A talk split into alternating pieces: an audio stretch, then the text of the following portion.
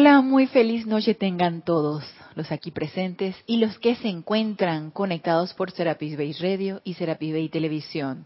Bienvenidos sean todos a este nuestro espacio Renacimiento Espiritual que se transmite todos los lunes a las 19.30 horas, hora de Panamá. Yo soy Ana Julia Morales y la presencia Yo soy anclada en mi corazón. Reconoce, saluda, bendice a la victoriosa presencia Yo soy anclada en los corazones de todos y cada uno de ustedes. Yo estoy, aceptando, igualmente. Hermano, hermana, que te encuentras conectada o conectado por radio, por televisión. Hoy, 15 de mayo del 2017, la clase es en vivo. Pueden participar con sus preguntas o comentarios si lo tienen a bien con respecto al tema que vamos a tratar el día de hoy. O si no, escriban en mi correo personal, Ana Julia, todo en minúscula y pegado arroba serapisbay.com. Siempre para mí es un placer servirles. Y les anuncio que este domingo vamos a tener, este domingo es que 20, ¿verdad? 18 jueves, 19 viernes, sábado, eh, este domingo 21. Vamos a tener servicio de transmisión de la llama de la ascensión. Así que con mucho gusto están todos invitados, conéctense con nosotros, respiremos todos juntos al unísono para crear ese momentum para seguir contribuyendo a incrementar esa cuota de luz, para ir creando ese momentum con esa llama de la ascensión que es la que nos va a llevar a casa. Entonces, este domingo, los que lo tienen a bien, la transmisión por lo general se empieza, la transmisión en sí se empieza unos 10 minutos antes de las 9 de la mañana pero los chats se abren mucho antes, creo que desde las ocho y media están abiertos los chats para que se reporten, si lo tienen a bien reportarse, que están conectados. Y entonces ya el servicio de transmisión de la llama en sí empieza a 9 en punto. ¿Sí? En vivo, por cualquier introducción, 10 minutos antes, servicio de transmisión de la llama en sí, 9 de la mañana. 9 de la mañana de este domingo. Así que los esperamos. Es tremenda oportunidad que, si la queremos, la podemos tomar todo depende de qué es lo que nosotros querramos. Y seguimos con el tema que iniciamos en la clase del lunes pasado, cómo sintonizarte con tu presencia. Y trajimos en aquel momento la radiación del amado señor Gautama, tomando en cuenta que era 8 de mayo. Y aprovechamos esa radiación, 10 de mayo fue el plenilunio de mayo en donde el amado señor Gautama el aura del amado Señor Gautama, la radiación del amado Señor Gautama desciende para impregnarnos a todos los que estemos receptivos a ese estado de conciencia del Señor del mundo. Entonces, quiero ahora que retomemos la radiación del amado Maestro Ascendido Kuzumi, Johan del segundo rayo, rayo dorado. Y en este su libro, La Edad Dorada, en donde él nos explica el capítulo este cómo sintonizarte con tu presencia. Y como decíamos en la clase pasada, la paz es la condición fundamental. Paz es lo que más se necesita en estos momentos, paz es lo que creo que siempre se ha necesitado. Y paz es lo que esa, esa, eh, esa alma de lo que estuvimos hablando en la clase pasada y vamos a seguir hablando esta clase, está en, en esta constante búsqueda porque es nuestra verdadera naturaleza. Ser pacíficos, ser amorosos, ser armoniosos, ser misericordiosos, ser todas las cualidades divinas. Esa es nuestra verdadera naturaleza. Y mientras estemos nosotros expresando lo contrario, esa presencia yo soy dentro de nuestro corazón va a estar en esa constante búsqueda de nuestro verdadero ser. Pero, obviamente, nosotros lo interpretamos cada quien lo interpreta según su estado de conciencia de diferentes formas, ¿no? Eh, estás en zozobra, bueno, empezamos a autojustificarnos, empezamos con nuestras propias autojustificaciones. Sí, este, estoy preocupado porque me falta esto, porque no tengo lo otro, porque me sucedió tal o cual cosa. Eh, son cosas del ámbito físico. Lo que usualmente sucede, hay pleitos, hay angustia, hay miedo, hay zozobra. Eso es lo que nos rodea constantemente, a lo que estamos habituados, pero está en nosotros si queremos aceptarlo como algo real. Entonces, como estamos habituados a aceptarlo como algo real, vivimos en esa zozobra, pero algo dentro de nosotros está en esa constante búsqueda de lo que aparentemente aceptamos como real y no lo es. Pero como en nuestro estado de conciencia lo estamos aceptando como real y en nuestro corazón sabemos que eso no es, de ahí es donde empieza nuestro propio Armagedón y empieza esa búsqueda constante de nuestro verdadero ser. Y cuando nos empieza a angustiar demasiado, nosotros mismos lo acallamos. Nosotros mismos que no, no, no, no, no, nos compliquemos, no entremos en, en, demasiadas este, eh, diserciones, no em, empecemos a encontrar, a, querer buscar más allá de lo que mi mente externa me dice, entonces nos, nos, autosaboteamos nuestra propia búsqueda, la empezamos a callar para no empezar a mover ese mar de emociones, para no empezar a, a iniciar cambios, por ejemplo, en nuestra vida, cambios que obligatoriamente están presentes cuando hay un cambio de conciencia, hay cambio de todo pero el ser externo está muy acomodado, muy achantado, como decimos nosotros aquí en Panamá. Estoy muy acomodada, reclinada en mi sillón. Yo no quiero que nada me lo cambien, aunque me sienta mal, aunque esté fastidiado, no importa. Estoy habituada a estar así. No quiero que nadie me cambie eso. Estoy habituada a estar así. No, pero mira que hay algo mejor, hay esa paz que... No, no, no, no, no, no me cambies porque ya yo me acostumbré a esto. Entonces no me lo cambies. Y es entonces la recalcitrancia del el ser humano encarnado. Y esa recalcitrancia es la que nos ha llevado a estar en esta rueda constante de samsara, estar dando vueltas y vueltas y vueltas, hasta que finalmente nos cansemos de seguir dando vueltas y digamos que hasta aquí.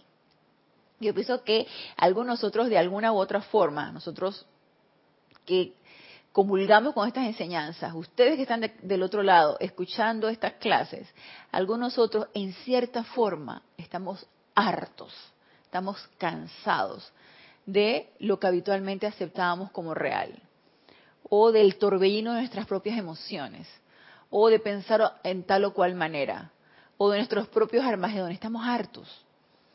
Entonces estamos que tú sabes qué, estoy tan fastidiada que yo pienso que por aquí debe ser el camino. Y estamos en esa búsqueda. Estamos recorriendo ese sendero. Porque estamos recorriendo un sendero autoescogido. Y muy conscientes de ello. Miren que esto no es para nada inconsciente. Esto es un grado de conciencia que al que todos hemos empezado a despertar. Entonces miren lo que nos dice aquí el amado maestro ascendido Kusumi en la página 25. Ya luego que nos habla de la paz, que él inició hablándonos de paz en la clase pasada y luego continuamos con lo que el amado señor Gautama nos decía acerca de lo que es la paz verdadera. Luego que él nos dice, nos habla de la paz, paz de mente, paz de corazón, de sentimientos, de manera que el alma dentro pueda ver y conocer la experiencia de la gran realidad de la perfección de la vida que gira por todo el mundo de apariencia, luego que Él nos dice, nos habla de esta paz, nos dice acá, el mundo emocional de la humanidad está en tan constante movimiento, sacudido por todos los problemas, todas las sombras y confusiones que han sido generadas y aquí, obviamente, es nuestra propia responsabilidad. Nosotros mismos nos hemos autogenerado todas estas sombras y todas estas confusiones, ¿no? Y desde la gran pantalla de Maya, a través de ese mar confuso, el alma busca encontrar la verdad y no puede percibirla. Nótese, el alma busca encontrar la verdad a pesar de que estoy habituada a este torbellino de situaciones, vamos a ponerlo como situaciones, pueden ser pensamientos, pueden ser sentimientos, pueden ser eh, condiciones, cosas, situaciones, que se pueden diversificar en tantas cosas. A pesar de que estoy habituada a este torbellino constante, y vaya que a veces yo recapitulo al final del día, y no es que yo esté sometida a grandes torbellinos, no. Gracias Padre, creo que esos torbellinos fueron encarnaciones pasadas. Torbellino de emociones por parejas, torbellino de conflictos familiares, torbellino de culpas. Sí, porque en aquel tiempo, vamos a ver que en aquel tiempo, hace unos 25 años atrás será, que yo me divorcié. Y en aquel tiempo, pues, hace 25 años atrás, uy, eso era así como que para la familia, eso era una, cosa espantosa. ¿Cómo te vas a ¿Qué va a decir? ¿Qué va a decir quién sabe quién, no? Yo no sé. A nadie le importa lo que hagas con tu vida, pero resulta que ¿qué va a decir la gente? Entonces te van inculcando ese sentimiento de culpa. No, usted aguante, pero aguante en serio.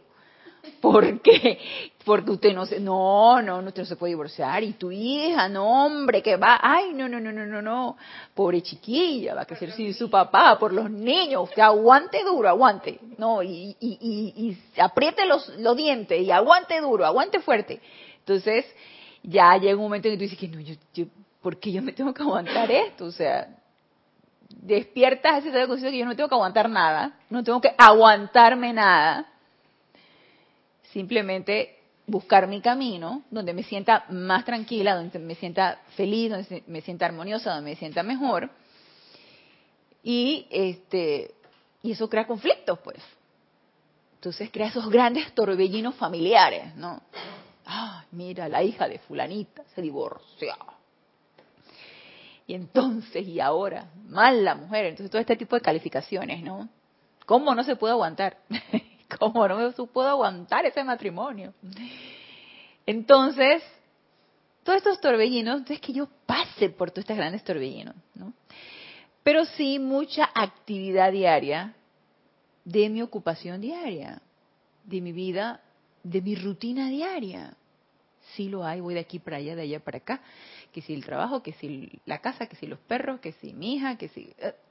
Entonces hay mucha actividad, de manera que al final del día uno llega a un cansancio físico, porque el cuerpo físico se agota, y ya yo lo extrapolo a algo mental y a algo emocional, llega a haber un cierto agotamiento.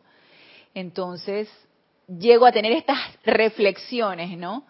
De que, wow, qué presa que estoy llego, a tener esa autorreflexión. Qué presa que estoy en mi propia rutina, autoimpuesta, porque yo misma me la he impuesto, ¿no? Yo misma me he creado esta rutina en donde obtengo un suministro, en donde me da para vivir con todo, para obtener todo lo que yo requiero, en donde, gracias Padre, tengo una armonía familiar, tengo un, lugar donde llegar, tengo unas mascotitas divinas y yo me siento bien, pero agotada. Entonces, yo, yo dije, wow, eh, me siento presa. Y empieza entonces esa angustia, pero ¿por qué te sientes presa? ¿Por qué tienes que hacer esto? ¿Por qué tienes que hacer lo otro? Y empieza uno a hacerse estos, estos, estos torbellinos mentales y emocionales cayendo uno todavía en más esclavitud. Esclavitud emocional, esclavitud mental, en una serie de esclavitudes que uno mismo se autoimpone, ¿no? Entonces de esto es lo que precisamente nos habla aquí el amado Maestro Ascendido Kuzumi cuando nos dice que el alma busca encontrar la verdad a pesar de estos grandes torbellinos mentales, emocionales, etéricos, físicos. El alma está en esa constante búsqueda, imagínense. Pero resulta que, que no puede ver nada. No ve por el momento, no llega a encontrar. Nos dice, el alma busca encontrar la verdad y no puede percibirla más de lo que ustedes pueden percibir con precisión su propia forma cuando miran un cuerpo agitado de agua. Nada más imagínense. Uno por lo general, cuando tú vas a un río, o tú estás en un lugar donde hay el agua serena, tranquila, tú te ves reflejada, ¿no? Uno se ve reflejada su imagen ante el agua serena y tranquila. Nada más imagínense el agua hecha un, torbellino ahí toda agitada. Díganme si nosotros no vamos a poder ver reflejados en cuando el agua está agitada? Por supuesto que no. Asimismo, y me encantó esta comparación que nos hace la mamá entendido Kuzumi, asimismo está el alma, tratando de buscar esa verdad en qué? En un mundo agitado, en una gran tormenta. Tormenta de emociones, tormenta de pensamientos, tormenta de sentimientos. Y, esa tormenta es qué? Es son mis propias tormentas. lo que le decía al final del día cuando yo decía que, wow, cuán presa me siento de toda esta rutina que me ha autoimpuesto. Porque yo mismo me creo mis propias tormentas. Y no, solamente me, me las voy creando de crear, sino que me las voy creyendo.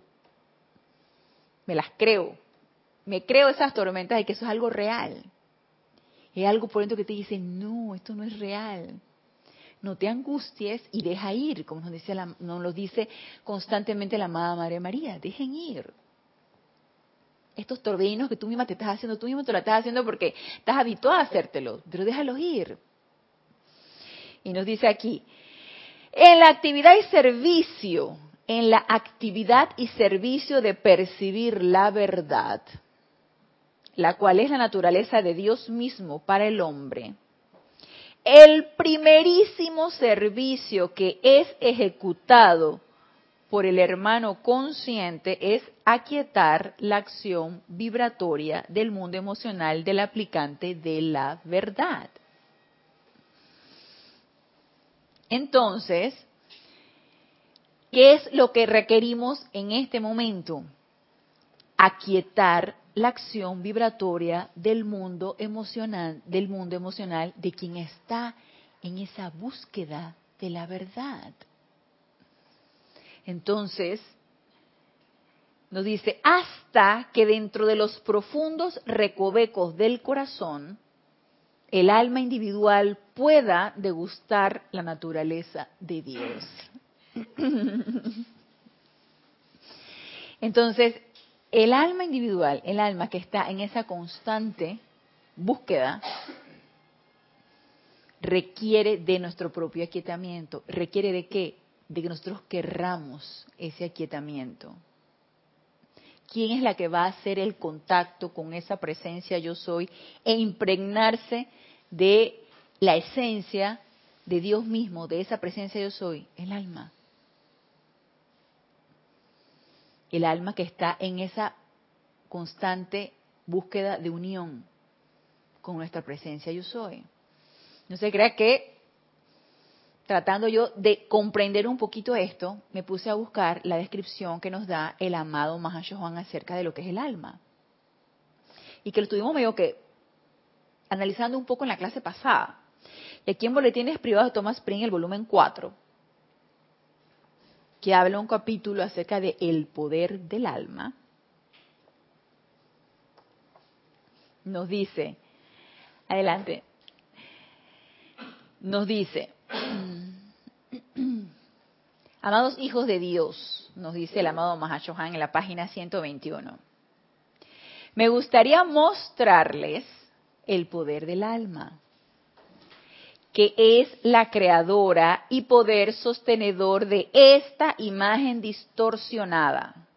Es el alma quien ha creado la conciencia externa en que la mayoría de las corrientes de vida viven a la fecha. Es el alma quien ha creado la conciencia externa en que la mayoría de las corrientes de vida viven hasta la fecha. O sea que lo que yo tengo en mi estado de conciencia, lo que acepto como real, lo que rechazo como irreal, mis ideas, mis conceptos, mis pensamientos, mis sentimientos, mis registros etéricos, todo lo que yo hasta el momento siento que soy, que como ser encarnado lo estoy percibiendo, es una creación del alma. Ok nos sigue diciendo, tiene existencia continua.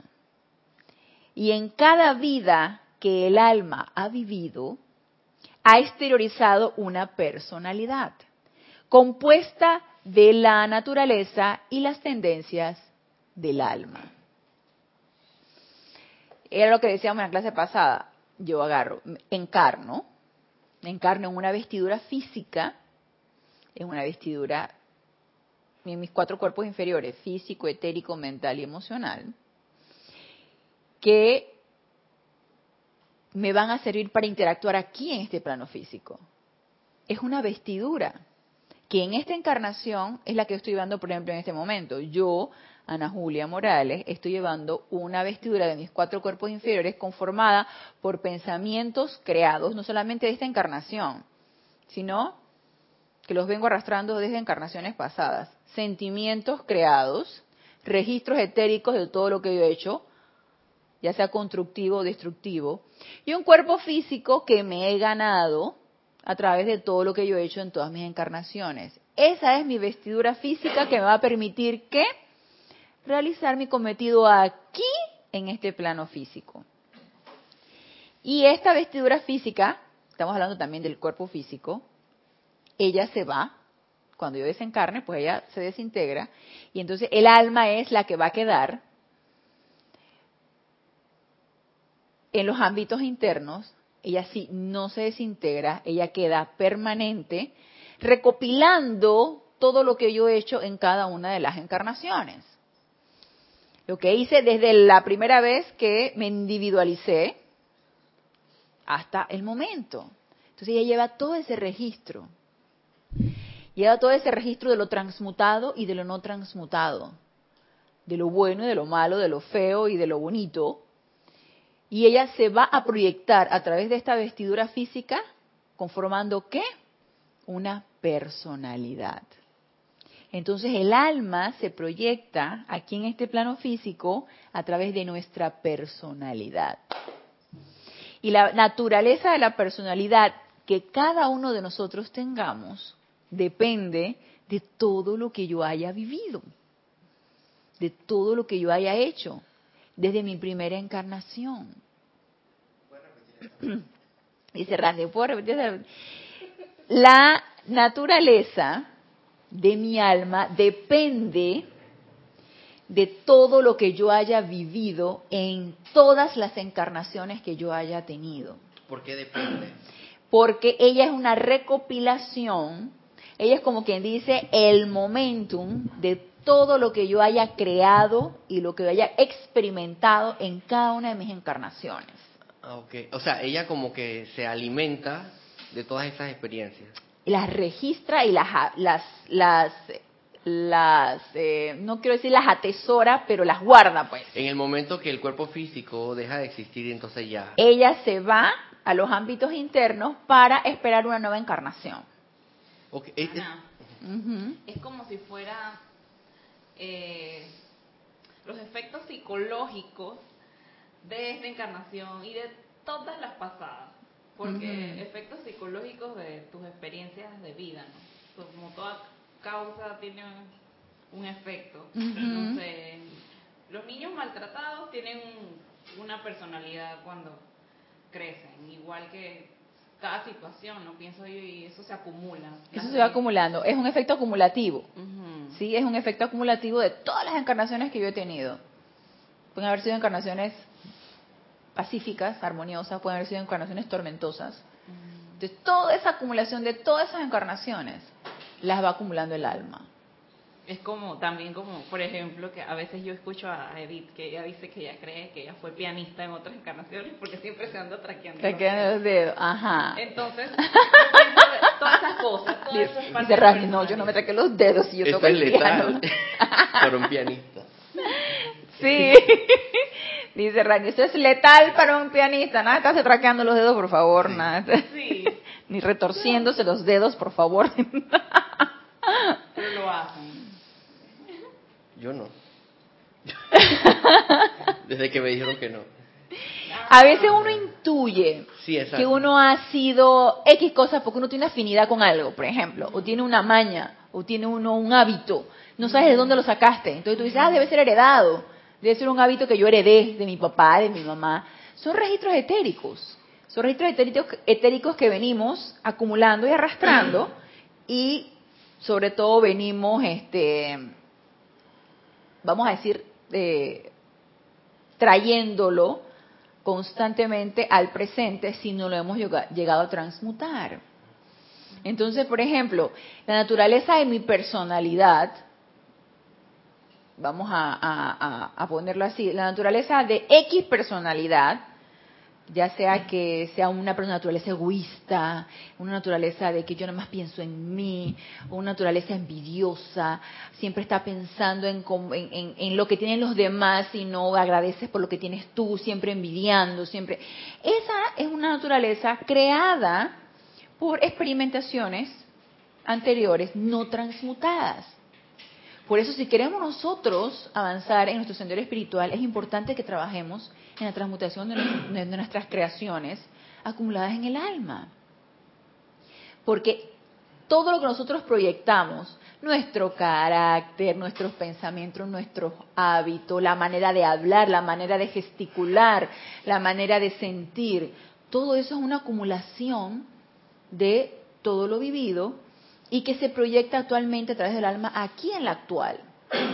Y si ya estamos un poco conscientes de eso, ya sabemos que no hay nada que criticar, ni nada que autoflagelarnos, ni nada que estar este, sintiendo autolástima, ni, ni, ni enojándonos con nosotros mismos. ¡Hey! Nos costó buco encarnaciones crear lo que somos ahorita, entonces ahora tomemos cartas en el asunto y trabajemos en, en eso. Porque si a mí no me gusta mi personalidad, porque tú notas que tú eres, sabes que yo soy demasiado explosiva, yo soy muy explosiva, no me pueden decir nada porque de una vez exploto. Entonces, exploto en ira. Mecha corta. mecha corta. Esa no me la sabía. Mecha corta, le dicen. que exploto. Entonces tú dices que, eh, ya yo no quiero ser así. Ya yo no quiero tener esta personalidad tan explosiva. Yo quiero autocontrolarme. Entonces tú vas viendo qué es lo que te está impidiendo a ti avanzar en tu sendero espiritual. O si eres una persona totalmente temerosa yo no quiero hacer esto porque me da miedo, no quiero arriesgarme, no quiero tomar la oportunidad, no quiero hacer tal o cual cosa porque yo no sé de eso y eso me da miedo. Entonces vives en función del miedo y el miedo paraliza, el miedo no nos deja avanzar. Entonces si tú estás constantemente paralizado, paralizado por el miedo, tú dices que ya no quiero tener más miedo. Ese miedo ha sido creado a puño y letra de tus otras personalidades de tus otras encarnaciones. Y las estamos entonces trayendo ahorita, ¿por qué? Porque no ha sido transmutado, no ha sido sublimado en amor, por ejemplo, que es pura acción. Porque si hay amor no puede haber miedo. No ha sido transmutado en eso. El, el, alma también guarda estas experiencias. Claro, todas, todas, todas. todas Pero, pero al guardarlas, no, ella como alma no se afecta, ¿verdad? Ella como alma simplemente las guarda y ella ah, se va, vamos a ponerlo así, se va fortaleciendo. Ok, no, no se deprime así como uno, como que, ay, ay, no, esto es demasiado para mí. Ah, ella, ella, las tiene allí y ella se va proyectando a través de eso. Vaya, no tiene un juicio, esto es bueno, esto es malo. Exacto. Ella simplemente proyecta tal cual ella es. Está más allá. Ajá, ajá. ella proyecta tal cual ella es, ¿sí? Eh, tal cual yo me lo he ganado a través de mis experiencias, tal o cual pensamiento, sentimiento, entonces eso es lo que ella proyecta. Sí, eh, bueno, la otra pregunta que tenía era, este, esto sobre que el alma queda en los ámbitos superiores, mientras cuando uno desencarna, o sea, haciendo qué? Ella queda aprendiendo. Aprendiendo. Sí, claro. Cada vez que nosotros desencarnamos, nosotros nos vamos a los ámbitos internos, a las aulas, para seguir aprendiendo y lo vaya, eh, darnos cuenta de qué es lo que no hemos hecho y entonces precisamente cuando nos demos cuenta de que no, nos comprometimos a hacer tal o cual cosa y no la hicimos, entonces vamos al aula a seguir aprendiendo. ¿El alma es uno? El alma es uno, claro. Cuando usted dice que, que nosotros estamos aprendiendo allá arriba, quiere decir que, o sea, uno es el alma, o sea, uno, uno cuando abandona el, el, cuerpo físico porque desencarnó todo eso, el cuerpo etérico, el emocional, el mental, entonces uno queda como un alma. Así es. ah. Entonces uno es el que está allá arriba, en los, en, los, ámbitos superiores, con una conciencia que no es humana. Exactamente. Y redimiendo el alma, porque el alma, o sea, la presencia de yo soy no es la que se va a redimir, la presencia de yo soy es. Exacto, ella, o sea. Ella es. la que está, exacto, la que se va a redimir es el alma, la que necesita ir a las aulas y aprender es el ah. alma. Sí, sí, Mario. Griselda Rodríguez de Denver, Colorado. Bendiciones a todos. Dios te bendice, Griselda. Bendiciones. Entonces el alma sería nuestro archivo personal de acciones ¿esta se almacena en el cuerpo causal? Nuestro archivo personal de acciones sí. Se almacena en nuestro cuerpo causal no. Porque nuestro cuerpo causal es parte de nuestros cuerpos superiores, que son perfectos. Entonces el alma no es perfecta. El alma es imperfecta. Yo diría, tú sabes cómo, Alicia, tú sabes cómo yo, para darme una explicación yo misma, y esta es una, una, una observación muy personal, yo tratando de, de, esquematizarlo, porque a mí me gusta como ser muy mental en estas cosas, y yo sé que eso impide muchas cosas, eh, el, querer esquematizar todo y verlo desde el punto de vista muy intelectual, y eso yo sé que es una de, de mis, de mis tareas hacer, no intelectualizar tanto las cosas yo a una manera bastante intelectual y tratando de esquematizar las cosas, tú sabes cómo yo me, cómo yo me expliqué lo que era el alma. Como el alma es una creación, o sea, nosotros somos una presencia, yo soy individualizada. Nosotros somos perfectos, porque somos hijos del Padre que es perfecto. Entonces, ¿qué pasó? Cuando nos individualizamos y nuestro verdadero cometido o nuestra verdadera función era traer esa perfección a donde nosotros estuviéramos, llámese planeta Tierra, llámese otros planetas, llámese, y esa era nuestra función. Resulta que algo se nos ocurrió, no sé en qué momento hicimos ese switch y decidimos tomar esa energía perfecta de la presencia de soy y crear una, una entidad que funcionara no paralela, pero sí consona con nuestra presencia yo soy. Entonces yo veo el alma como la otra parte del pan.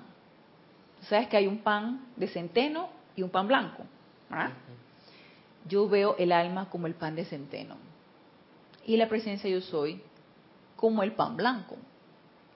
Entonces la presencia yo soy perfecta, el alma imperfecta creada con la energía de la propia presencia yo soy, porque no hay nada que se pueda crear que no sea parte de la energía de la presencia yo soy. Todo, todo es parte de la presencia yo soy. Ese ser imperfecto que decidió hacer su plan paralelo y aparte del plan perfecto de la presencia yo soy, decidió yo me voy por mi lado y yo voy a hacer otro plan. Entonces, hemos hecho una entidad paralela que se ha tomado la atribución de, hasta cierto punto, encarcelar esa presencia yo soy dentro de cada encarnación, porque todos tenemos la presencia yo soy dentro de nuestro corazón. Entonces ella la recubre, la encarcela y ella toma entonces el mando y el control. Y ella se proyecta a través de ser externo, a través de la personalidad, no dándole paso a esa presencia yo soy, para que se realice. El, alma es eso. El alma es eso. Ok. a, ver, algo de echar y cerrar eh, Flor, Flor Narciso desde Mayagüez, Puerto Rico. Dios te bendice, Ana Julia, y a todos. Dios te bendice, Flor. Ana Julia, los cuerpos etéricos, mental y emocional permanecen en los planos internos conjuntamente con el alma entre encarnaciones. Así es, así es son nuestros cuerpos sutiles y ellos permanecen también junto con el alma. El único que se desintegra es el cuerpo físico, el cuerpo de carne. Así es, Flor. una maleanta. juega vivo. Sí, una juega, una ladrona. Se aprovecha de la situación. Sí, se aprovecha de la situación. Como no tiene el velo del maya, o sea, uno que... Usurpadora. Mira, buena, buena, buena connotación le podemos decir al alma. Sí, el alma es la usurpadora, sí. Yo tengo una, una pregunta que quizás de risa, pero es algo que uno escucha desde niño. Ajá. Y que no, que, que, que fulanito le vendió el alma al diablo. Ajá. O sea, ¿eso es verdad o es pura sugestión, fantasía, un autoengaño? Es un autoengaño. Sí, porque eso no es posible. Sí. Sí, es un autoengaño. O sea, primero que no la vendes y segundo que, el, diablo como entidad, pues es, tu propia energía destructiva. Exactamente. Entonces. Pero, le hemos puesto un estereotipo. sí, un estereotipo, exactamente. Cachitos, ojos rojos, sí, todas esas cosas le hemos puesto. Sí, son nuestras propias energías destructivas. Exacto. Wow. Entonces, mire lo que siguen diciendo, mire lo que sigue diciendo aquí el amado Mahashohan. Dice, luego, la personalidad no tiene continuidad, no tiene permanencia duradera ni importancia permanente, tanto que nosotros nos creemos. No dura la personalidad, esa se va con toda la encarnación. Y en realidad carece de todo poder imperecedero, ya que no es más que una vestidura que el alma se ganó en vidas anteriores. El alma, de acuerdo a su naturaleza, ha generalmente asumido un vehículo que expresa muchas de las mismas o anteriores tendencias que destellan a través de la vestimenta de la personalidad actual. O sea, yo no sé cuál fue mi encarnación pasada, ni lo quiero saber. No me interesa, lo pasado pasado, como dice la canción de José José. No me interesa, yo no sé qué encarnación tuve, lo que sí sé es que en la actual yo he cambiado. O sea, yo no pienso que tengo el estado de conciencia de la encarnación pasada y que mi personalidad en la encarnación pasada no es la misma de esta. Yo pienso que mi alma ha evolucionado, porque estuve en los planos internos, porque aprendí, porque sí es cierto que uno va creando a través de todas tus experiencias, de todo lo bueno, lo malo y lo feo que hiciste, vas creando esa alma y vas creando la naturaleza de tu propia alma. Pero no siento que nos vamos a quedar estáticos. No hay manera de quedarse estáticos en el, en el universo. El universo siempre está en movimiento y siempre cambiante. Entonces, no, no, no acepto ni pienso que mi encarnación pasada es la misma de ahorita, mi personalidad pasada es la misma de ahorita. Eso ha cambiado y cambiará para la siguiente encarnación si es que la voy a tener cambiará para la siguiente encarnación y tendré otra personalidad más evolucionada. Y para eso tenemos la actual, para trabajar en eso, para que cada vez vayamos evolucionando y cambiando. Entonces, el alma se proyecta a través de la personalidad actual en la encarnación actual, más no siempre va a ser la de la pasada. ¿Okay? Entonces, ¿qué pasa? Lo que te dice aquí el, el amado Mahashohan la personalidad no tiene duración, la personalidad solamente dura en esa encarnación porque ella cambia, porque el alma cambia. Entonces nos dice, los individuos quieren mucho a sus personalidades. Y no obstante, estas no son más que una proyección del concepto que el alma tiene de la presencia yo soy individualizada. Y aquí esto me llamó mucho la atención porque nos dice, los individuos quieren mucho sus personalidades y no obstante, las personalidades, estas, o sea, nuestras personalidades, no son más que una proyección del concepto que el alma tiene de la presencia yo soy individualizada. Es que el alma es un ente bien berrasco. Ella tiene, el alma tiene un concepto de lo que es la presencia yo soy. Y probablemente ese concepto actual que yo tengo de mi presencia yo soy es lo que es el concepto que tiene mi alma. El concepto que he estado experimentando en encarnaciones pasadas y que como todavía no he hecho ese contacto con esa presencia real y verdadero, mi alma simplemente proyecta ese concepto que yo tengo, pero que no es real. Y no es real ¿por qué? Porque no hemos llegado al verdadero contacto, no nos hemos hecho uno con esa presencia yo soy. No hemos expresado ese Cristo manifiesto aquí en este plano físico. Por lo tanto, el alma seguirá con un concepto, seguirá conceptualizando a lo que la presencia yo soy es. Y eso a mí me voló la cabeza. Eso a mí me dejó de que, wow, entonces lo que yo pienso que es mi presencia yo soy. Miren que dije pienso, no siento, porque el sentimiento es otra cosa y es muy difícil de expresar lo que yo puedo sentir cuando me pongo en contacto con mi presencia yo soy, aunque sean por segundos. Es muy difícil de explicar, eso simplemente es un gozo, un sentimiento, eso, eso no se puede explicar en palabras. Pero sí yo le puedo decir, el concepto que yo tengo de mi presencia yo soy, por lo que me describen los maestros, por lo que estoy leyendo, por lo que puedo intuir, por lo que por lo que ustedes quieran, es una proyección de mi alma. Entonces, si yo quiero que mi alma proyecte realmente lo que la presencia yo soy es, necesito purificarla. Porque yo quiero que proyecte lo real. Yo quiero que proyecte ese verdadero ser que yo soy. Entonces, para eso requiero una autopurificación. Porque esa presencia yo soy, ¿qué creen? Se va a expresar a través de quién? Del alma ella se va a expresar a través de ella. Y es ahí cuando se hacen una.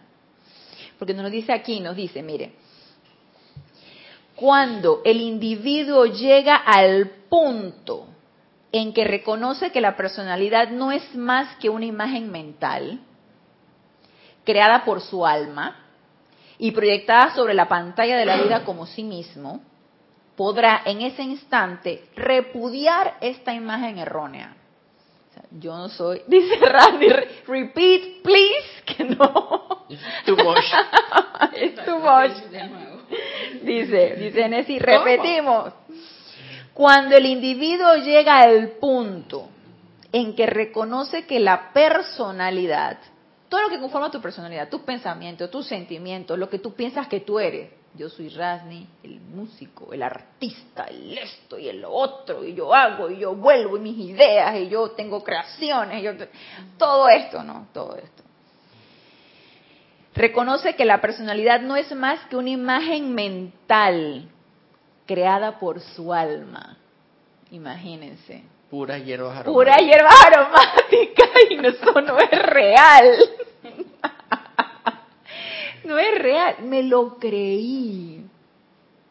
Me creí que yo soy esta persona, la que piensa así, la que siente así, la profesional, la madre, la hija, la quien sabe. Es como en teatro.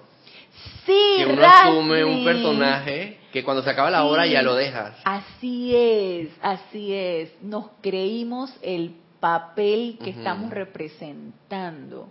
Pero debemos ser como los actores, que que ellos están conscientes de que es un papel que asume un personaje con personalidad que asume en su momento y que en el momento que se acaba la obra ya hasta ahí llegaste. Así es. Ana, yo vi una película que decía que es de terror, pero cuando la vi eh, no era tan de terror. Ajá.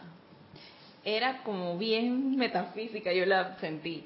Eh, se llama que fragmentado la película. Mm, yo no la llegué a ver. Que el, el, bueno, se trata de un muchacho de personalidades múltiples y él se entrevistaba con su psicóloga. Pero él manifestaba diferentes personalidades. A veces era un niño, a veces un loco, otro era obsesivo con las bacterias y entonces, pero había uno que él como que de repente llegaba y ese era el que, que bueno, el más centradito, digo yo, y yo yo lo vi así, yo y que este puede ser como el Cristo de uno, porque es el como el más perfeccionado, el que los controla. Pero ese siempre él decía que le quitaban la luz los otros, las otras personalidades. me quitaron la luz y se apoderó del. Ese era el, diseñador, no. Sí, el que era diseñador era amable, conversaba muy bien, no sé qué, bien centradito. Yo veía ese como que era el Cristo. Ajá creo, no me acuerdo el más bien, perfeccionado el más de todos. perfeccionado. Y los otros no lo dejaban ser. No. Y después surgió uno nuevo. Pero entonces yo siento que así es uno en la vida real, porque a veces ando Génesis la amorosa, de repente se me salen unos unas eh, reacciones de fastidio que yo dije, Dios mío. Y ahí se van apoderando de ahí, no dejan al Cristo ser. yo, yo lo que pude percibir de esta película fue que hablaba del cuaternario, porque el, niño pareciera que representara el cuerpo físico. Okay. Porque estaba como en formación. Mm. Había uno que tenía una mente súper fría, que ese era como el, el, psicópata, que era como la mente el cuerpo mental. Analítica, ajá. y la, y la mujer, la que era una señora, porque tenía la personalidad de una mujer, se vestía de mujer y todo. Ajá. Y no daba risa, daba terror. Sí. uno se cae que, ¿what? Este, era como la parte emocional. ¿Me explico? Mm, y, era, y eran como cuatro los que estaban como que tenían querían controlar al que realmente se supone que en esta encarnación era su verdadera personalidad. Y entonces eh, eh, era, era eso, como tener un control porque iba a surgir un nuevo una nueva personalidad que le llamaban no me acuerdo, le tenían un nombre, y, que al final era un... la bestia. ajá, la bestia, que al final era un tipo que se comía a la gente viva. Ajá, o sea, terrorífico. Y se comió a varias víctimas. Ahí. El lado oscuro de la fuerza. Exacto, ajá. Y como súper... Ya. Mira, muy interesante, muy interesante, muy psicológica la película. Y si te das, sí, si te das cuenta, nosotros somos un una mezcla de todo eso. Nuestro cuerpo emocional es una mezcla de tantas cosas, nuestro cuerpo mental también. Y eso de verdad existe, ¿no? Sí, sí, desde el punto de vista psicológico existen las personalidades múltiples. Sí. Es como si estuvieras viviendo varias encarnaciones en una sola. Eso, que Ajá. Como si estuvieras en una constante regresión por la vida. Ajá. Viviendo vidas en pequeños en pequeños pedacitos. Cuando te tocó vivir la de la de niño, eres la de niño, de pequeños pedacitos. Sí, de repente pues, pensarlo así, ¿no? Y si te fijas, no tienes que adoptar todo ese poco de personalidades cuando uno dice que, ay, es que eso lo hice en una encarnación pasada. Es simplemente etapas que uno va dejando de tu vida y tú dices que eso ya pasó, eso fue una encarnación pasada. Sí, y eso también es porque también pienso yo que tienes tu, tu atención enfocada en otra cosa. También. Y no en tu presencia. Exacto. ¿Me explico? Ni en el aquí ni en el ahora, sino en, en, en, lo que me gustaría ser, en lo que pude ser, en lo que fui o en lo que podría ser más adelante, no en el aquí y en el ahora. ¿no? Entonces, no estamos centrados. Si se fijan, no estamos centrados. Sí. Estamos pensando en lo que me gustaría, en lo que no tengo, pero me gustaría tener, en lo que fui, lo perdí. Entonces, es eso lo que nos está diciendo aquí el maestro, es que ustedes están sumergidos en tal torbellino de emociones que es imposible que la presencia de yo soy pueda manifestarse a través de eso. Necesitan aquietarse, necesitan centrarse en su, en su anclarse en ese centro que todos tenemos y empezar a, a, traspolarlo en toda, cada una de las cosas de nuestra vida. No solamente cuando meditamos, no solamente cuando nos acordamos de la presencia, todo el tiempo. Que sea un acto diario de nosotros estar en ese equilibrio. Sin autojustificarme, lo que pasa es que me dijeron esto y me desequilibré. O me pasó esto otro y me alteré. O me... No. Que nosotros permitimos que esas cosas pasen porque todo tiene que ser de adentro hacia afuera. No puede ser de lo contrario. Entonces, si lo manifestamos de adentro hacia afuera, nada, nada nos va a poder sacar de nuestra armonía y de nuestro equilibrio. Nada. Entonces es necesario que trabajemos en eso. Y eh, lo, que, lo que aquí nos decía el amado Señor Kusumi cuando nos decía, aquíétense por favor, que es la única manera que puedan lograr manifestar esa presencia yo soy, purificando esa alma y anclándonos siempre y poniendo nuestra atención, como lo decías tú, Rasni, en esa presencia. Entonces, mire, nos dice aquí,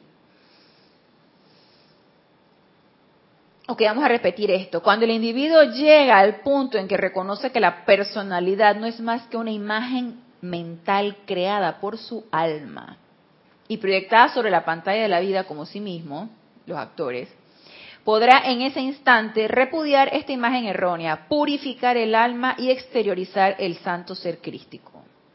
Luego, con la autoridad de su propia divinidad, podrá comandar, comandar que su alma sea iluminada con relación a su verdadero ser.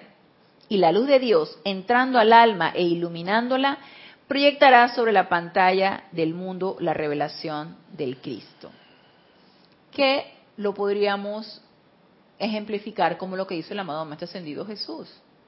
Él llevó todo un proceso, obviamente ayudado por la amada Madre María y el amado Maestro Ascendido San Germain como San José, todo un proceso de que estaba niño en un sostenimiento del anclaje de esa presencia yo soy, de iluminando esa alma, porque recuerden que él no tenía karma destructivo que purificar, pero sí manteniendo esa luz constante en su alma para hacer la manifestación de ese Cristo.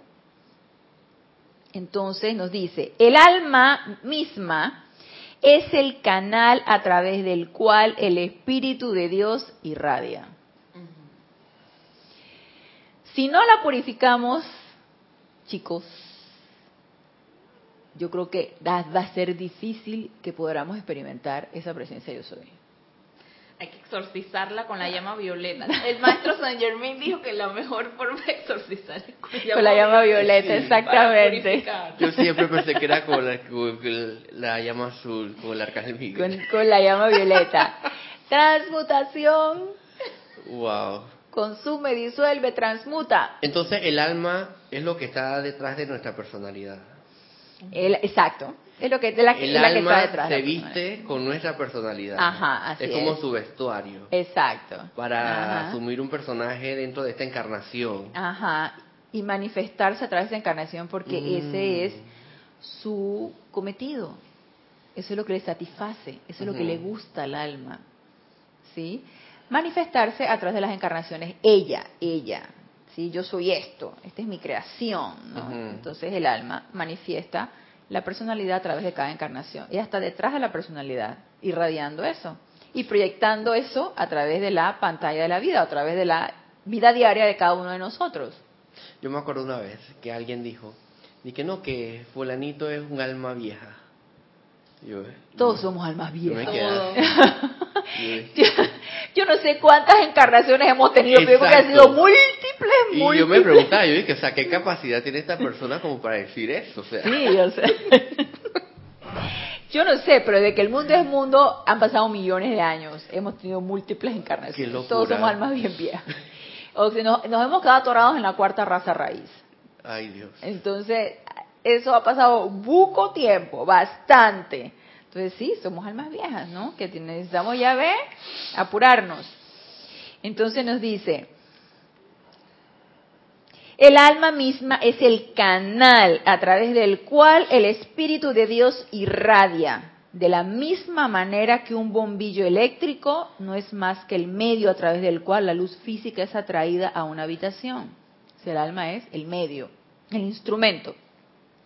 No hay que despreciarla ni maltratarla.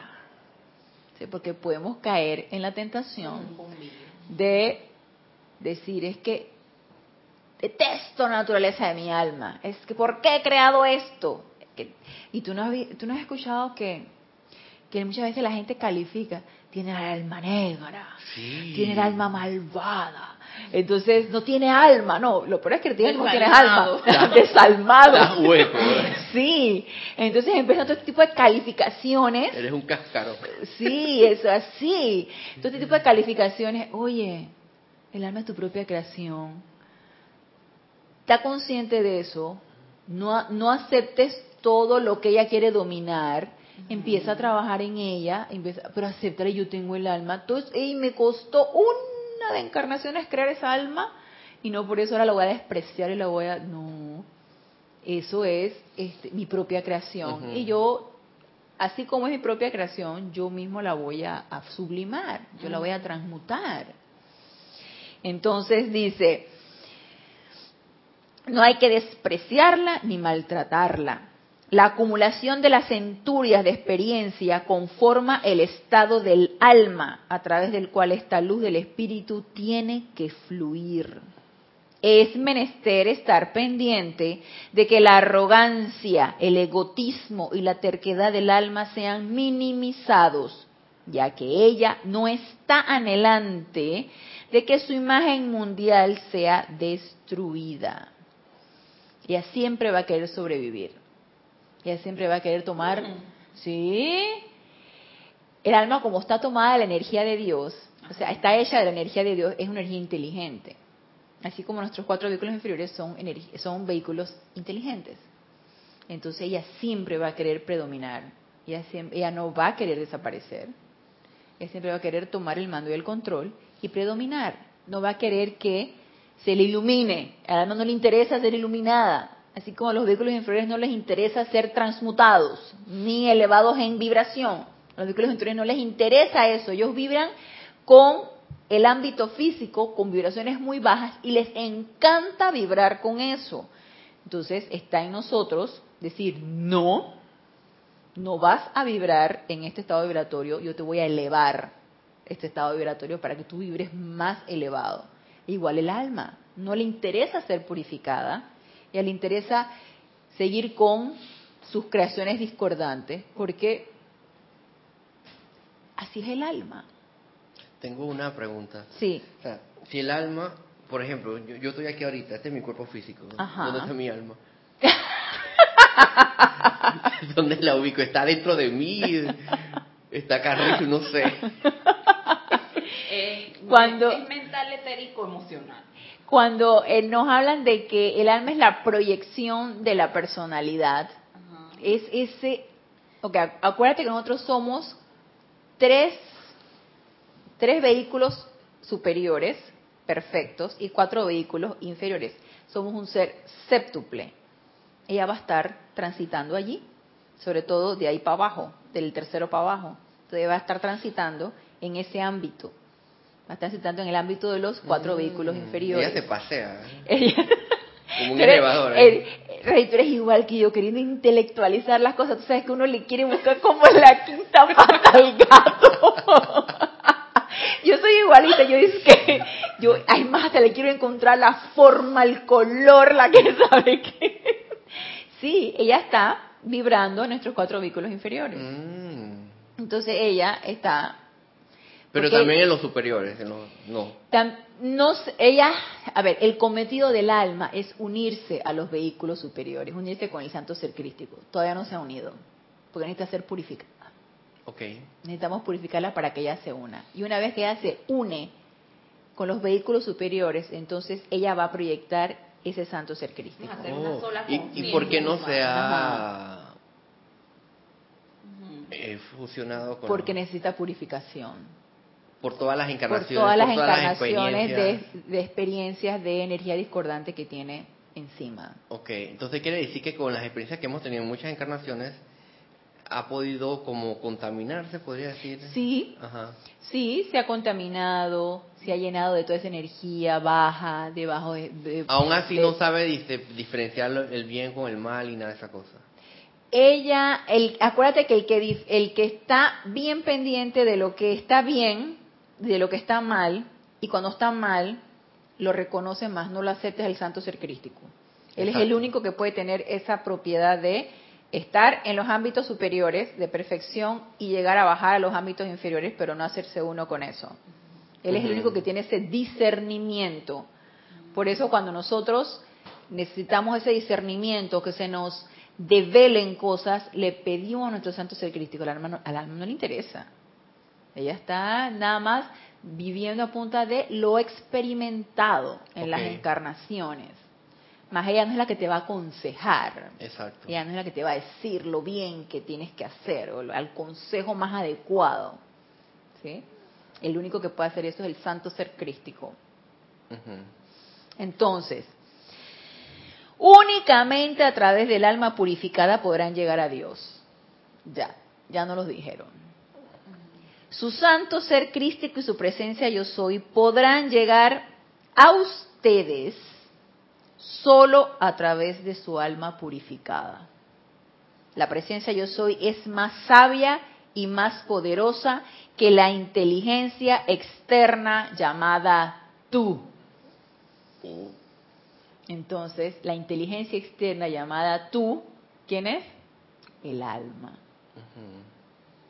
Esa es la que nos dice, no hombre, no hagas esto, no hombre, no vayas para allá, no hombre, no escuches la clase, no hombre, no decretes, no que es nuestra personalidad, ¿no? Que la personalidad es la proyección del alma. Tengo otra pregunta. Esto, eh, cuando se habla de, de que somos una chispa divina individualizada, ¿eso es el alma? No, esa es la presencia yo soy, esa le llama triple. Esa se le llama triple. Santo ser crístico. Ajá, santo ser crístico llama triple. Eh, me enredé. Ajá. El, ok, la llama triple es lo mismo que Cristo interno, no. Ok, la llama triple es, es, ah, vamos a ver. Como está ahí en la lámina. Exacto, como está ahí en la lámina, ¿no? Es una proyección en estados de conciencia, ¿sí? Nosotros somos llamas triples porque nuestra Padre Dios, Padre Madre son llamas triples, nosotros salimos de esa llama triple. Y esa llama triple, así como la presencia de Dios hoy tiene un cuerpo electrónico, nosotros tenemos un cuerpo electrónico, nosotros somos la proyección individualizada de esa presencia de Dios hoy. Entonces, esa llama triple es, es parte del cuerpo electrónico, parte del cuerpo causal, parte del santo ser crístico, que son los tres cuerpos superiores. Entonces, una proyección de esa llama triple la tenemos en nuestro corazón. somos eso, más nos hemos apartado de el cuerpo electrónico, el santo ser crístico y el cuerpo causal. Pero somos eso. Ajá, el santo ser crístico entonces sería el santo ser crístico es el que está allí. Arriba, en, el medio. en, el medio. Por eso que, la, que los de arriba no tienen llamas, porque ya son uno, ya son, ya son uno, ¿Y el de más arriba es? Es el cuerpo electrónico. El personaje que está allí es el cuerpo electrónico. Ajá, el, cuerpo electrónico, exactamente. Son los el cuerpo electrónico no es la, la, banda de, de, colores que está alrededor. Sí, y también la tiene el cuerpo causal. Acuérdate que son proyecciones de lo mismo. Por eso son proyecciones de lo mismo, son proyecciones de la gran presencia yo soy. Cuerpo electrónico, cuerpo causal, santo ser crístico. Entonces son lo han, esquematizado así para nuestra comprensión. Exactamente. Sí, es, es, un esquema y sigue siendo un esquema para nuestra propia comprensión porque si no se nos haría incomprensible, pero todo es uno. Sí. Todo es uno. Entonces, cuerpo electrónico metido dentro del cuerpo. O sea, nuestro cometido es llegar a ser eso, uno. Y no solamente individualizado, sino uno con la presencia de Dios y hacernos uno todos. Exacto. Un gran sol. Un gran sol, exactamente. Entonces, se ha llegado a esquematizar así para, para que lo comprendamos. Sí, exactamente, para, para que lo comprendamos. Porque si no se nos haría medio y que incomprensible. De hecho, es como que, medio que la mente externa como que se hace chispas, hace como cortocircuitos cuando tú, a ver, ¿y cómo es que es? ¿Y cómo, y, este viaja, y este en el elevador, y entonces estás tú y que este viaja, ve lo perfecto, y luego baja lo imperfecto, que es el santo ser crítico, y todo, empieza uno a hacerse un poquito de, de, barullo mental, pero cuando de repente tú te aquietas y empiezas a tratar de visualizar eso, a lo mejor tú dices que no necesita tanta comprensión mental, es sentir. Es de repente sentir. ¿Qué es lo que sientes? ¿Qué es lo que estás sintiendo? Sientes esa gran paz, sientes que se te develan, intuyes cosas, sientes unas verdaderas directrices, sientes, entonces es como de repente llegar a sentir. Ok, entonces déjeme ver qué otra cosa nos decía aquí acerca de el alma, bueno, que necesita ser purificada y que la presencia de yo soy es más sabia y más poderosa que la inteligencia externa llamada tú. Vamos a ver si... Ok, quiero terminar con esto, que este ya es lo que nos dice la mamá ascendido Kusumi. Aquietar la acción vibratoria del mundo emocional del aplicante de la verdad, y creo que este ya lo leí, hasta que dentro de los profundos recovecos del corazón el alma individual pueda degustar la naturaleza de Dios. El individuo puede entonces absorber la conciencia y la verdadera gloria de ese ser perfecto, el cual está supuesto a estar encarnado a través del ser externo de toda corriente de vida que pertenece a esta evolución. Una vez que, siquiera por un instante, esa realización de divinidad es absorbida y asida por el mundo de sentimiento, el individuo no volverá nunca más al estado de oscuridad que conforma actualmente la conciencia de la masa de la gente. ¿Nos ha pasado eso? Que sería entonces la pregunta, ¿no? ¿Hemos llegado nosotros a percibir esto? Nos hemos aquietado lo suficiente para que nuestra alma haya podido absorber un poco de esa radiación, de esa presencia yo soy, aunque sea por un instante, hacerse uno con ella, y yo lo dejaré así como de que puede que sí, puede que no, y a lo mejor si lo estoy dudando no ha sido así, porque puede ser que sí. Eh, si eso ya hubiera llegado a suceder, no sé, quedaría a lo mejor uno tan encendido, quedaría, no quedaría duda de nada, no quedaría... A veces yo me, me paso la película de cómo sería esa, esa verdadera iluminación de, de mi alma, por ejemplo, o de mis cuatro vehículos inferiores a través de esa presencia yo soy. Y yo lo, traspolo a ese momento cuando, que nos describe el amado Maestro Hilarión, cuando él como San Pablo de Tarso perseguía a todos los cristianos hasta que un rayo de, no sé si se llama violeta, de llama blanca, fue la, misma radiación de la mamá de Jesús, le dio un revolcón que lo dejó en coma como por tres días. Y después de ahí todo fue cambio para él. Yo no sé si de repente pensar que pueda ser así, o puede ser algo paulatino, no puede ser tan brusco. No puede ser que, te fulminen con un rayo para que tú puedas entender, ¿no? A lo mejor es algo como más paulatino. Pero yo siento que si nosotros sintiéramos esto que nos describe aquí el amado Maestro Ascendido Kuzumi, nada nos saca de esa búsqueda constante de esa verdad. Nada nos va a impedir que la encontremos. Nada nos va a sacar de nuestro objetivo, que es encontrar esa verdad. ¿Dónde? Dentro de nuestro corazón. Ahorita que yo estoy incursionando, que estamos todos aquí, incursionando en las enseñanzas de la mamá Ascendido Kuzumi, yo todos los días le exijo a Mamá Ascendido Kuzumi, dime cómo encontrar ese lugar secreto del Altísimo. Dime dónde encontrar ese, ese, ese lugar sagrado. Porque está, uno está en esa búsqueda. Y él lo pudo percibir tuvo su epifanía, ¿no? Cuando que lo vamos a ver en la película Hermano sobre Hermana Luna, que se va a presentar en, al finales de, mayo. Él tuvo su epifanía con, con, la naturaleza, con ese contacto con la naturaleza, cuando los elementales le, los percibía, percibía ese latido de Dios, esa radiación de la presencia de Dios a través de los elementales.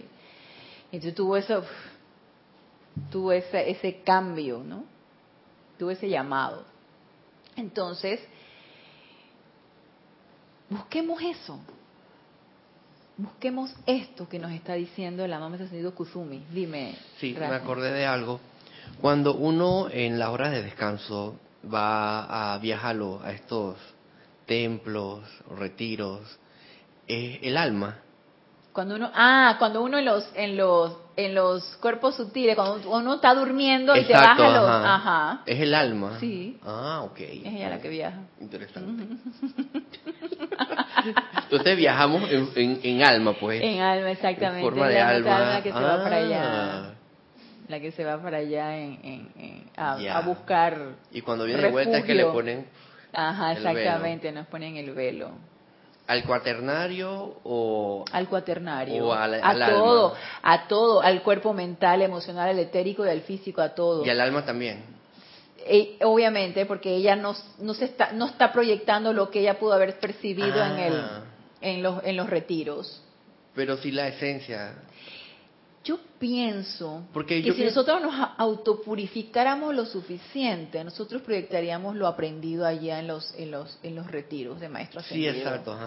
Yo pienso que es nuestra falta de de, de, sostenimiento en esa autopurificación la que no nos permite percibir más de lo que nosotros podríamos percibir. Sin necesidad de estar recordando que hice en el templo. Exactamente, sí. Entonces yo siento que sí, mira elevar ese estado vibratorio, sí, elevar ese estado vibratorio de nuestros cuatro vehículos inferiores, elevar, el estado vibratorio del mental para poder percibir las ideas divinas, del emocional para poder estar equilibrado y poder percibir ese sentimiento divino, del etérico para que estar suficientemente purificado que no se meta en ningún recuerdo ahí que y el físico para que esté bien ágil, bien energético, bien sano. Exacto. yo pienso que eso es fundamental y nosotros fallamos en eso, en esa autopurificación constante. Nunca es suficiente, fíjate. Pienso que nunca es suficiente la autopurificación. Siempre vamos a necesitar más y más y más. Porque han sido muchas encarnaciones de impregnarnos de toda energía destructiva. Así que nunca es suficiente que nos empecemos a autopurificar.